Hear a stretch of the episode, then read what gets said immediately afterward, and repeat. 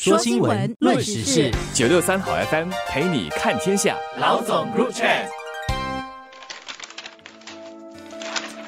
你好，我是联合早报的吴新慧。大家好，我是联合早报的王彼得。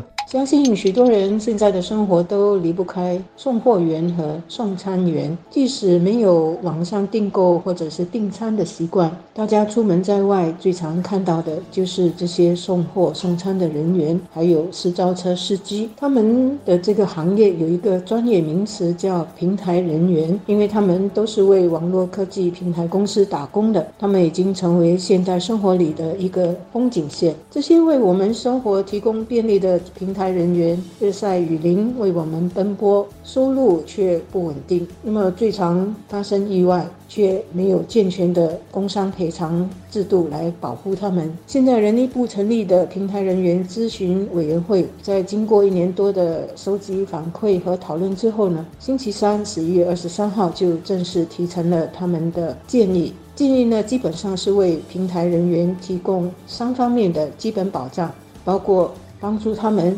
尤其是年轻的平台人员加入公积金制度，能够开始为他们日后买房子、退休和医疗等方面的需要做定期的储蓄。另外呢，就是让他们能够和一般的雇员一样，有合理的工伤赔偿保护。政府已经接受这些建议，怎么施行呢？还有待进一步的去研究才公布。但是呢，所有的建议最早要在二零二四年年底要生效。今天谈这条新闻，至少有七万多人会关注，因为涉及他们的切身利益，就是专门接平台的单，给客户提供服务，以赚取佣金的送餐员、私造车司机等等。有关的咨询委员会前天公布。的建议，政府也接受了。最最主要的是两点：一是规定三十岁以下者以后自己的平台都必须缴交公积金；二是各个平台必须为所有这些零工购买工伤保险。其实建议一共有十二条，细节很多，好一些也还没谈好。可以肯定的是，一些是硬规定，一些是软规定。例如，三十岁以下必须逐步缴交公积金，就是不能不做的；而三十岁以上可以选择要不要，就属于软的规。定，平台人员的工作时间是自由的，但是呢，他们又有雇主，所以他们在法律上是介于雇员和自雇人士之间。怎么保障他们的基本生活需要和福利？的确有很多结构上和法律上的细节去探讨。我们都知道，二零二零年的疫情爆发之后呢，本地的这些平台人员大幅度的增加，一度达到。接近八万人，那么现在是降到了七万三千两百多人。这当中呢，三十岁以下的有大概六千四百人。所以委员会建议为三十岁以下的平台人员加入公积金制度，让他们从二零二四年的年底开始需要缴交公积金，而他们所服务的平台公司也需要为他们缴交公积金。至于具体的缴交率是多少，也是有待政府公布。给予平台人员一些基本生活的保障，这肯定是好事。尤其是年轻的平台人员，他们的日子还很长，是需要为他们日后的住房和医疗，甚至退休等等需要。做好储蓄的，那么加入公积金制度是一个起点。但是政府在制定他们的缴交率的时候，还是要考虑到他们的收入一般是波动比较大的。太高的公积金缴交率会减少他们的现金收入，也会影响他们的眼前生活需要，甚至是提升自己的需要，比如说上课的费用等等。另外，我觉得更需要探讨和观察的是。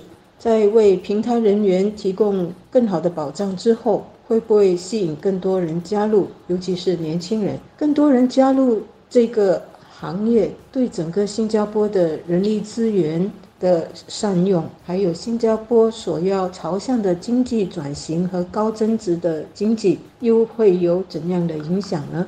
必须有灵活性，理由也很简单，因为如何给零工从业员多一些保障，是个全新的课题，牵涉的利益方又很多，很复杂，根本没办法一刀切。举例说吧，你单单看零工从业员这个群体，背景就很多元，有人是当成全职来做的。每周七天拼命干，争取最高收入来养家糊口。但我就有一个朋友是每周最多一两天在住家附近接单几小时，他赚外快是其次，最大目的是做运动。官兵疫情以前，我还遇过一个私造车司机，是武装部队退休的 major，平时住柔佛，说每天出来驾几小时，顺便和老朋友聚会。我还有一个老友，早年在中国开工厂，现在工厂给孩子打理，自己不想太清闲，就跑出来驾。所以从二十几岁到六七十岁，各种背景、各种出发点都有。单单应该规定或者鼓励谁缴公积金就够头大了。所以这个委员会必须做很大的协商跟平衡的工作，最后能把建议提上来，我是挺佩服的。老实说，从长远来看，无论是对个人、家庭或国家，把平台工作当作是长久的职业，都不是好事。因为在收入和职业的前景方面，所得到的提升是有限的，所以这只能作为一个过站的一种工作。加入这个平台的人，尤其是年轻人，需要有更大的自律，要利用比较自由的工作时间去争取进修。和学其他的技能，以便随时能够转型。过渡到下一个职业发展，或者呢，也可以是学习和走向创业的道路。平台公司本身呢，也可以有这方面的规划，让有才华的平台人员能够提升到公司的其他岗位，同样能够为平台公司创造利益，达到双赢的局面。平台人员是网络科技或者是数码科技的产物。关闭疫情，让我们看到了这种服务人员给我们的生活带来的许多方便。但是他们的辛劳和马路上奔波的危险，真的需要有一套机制来保护他们。现在有了保障他们的建议下来，还要想的是平台人员能够怎么转型，在日后可以转业到其他符合他们才华和能力的领域，也为自己和为广大的社会带来更大的发挥和利益。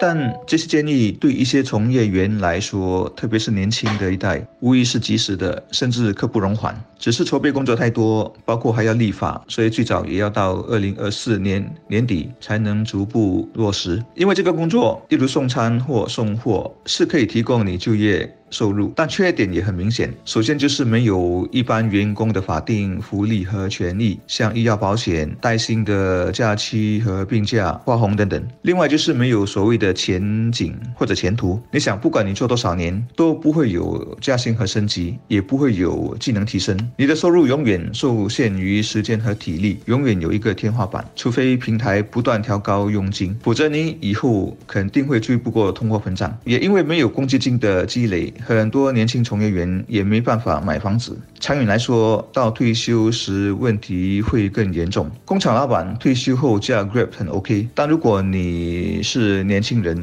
要不要走这条路？就应当三思再三思了。总之，建议是必须落实的，甚至今后还得看情况改善。而天下没有免费午餐，我们作为消费者，今后肯定逃不掉是要支付更多费用的。调查说，消费者一般可以接受十八仙的涨价，但我可以打包票，绝对不会只是十八仙。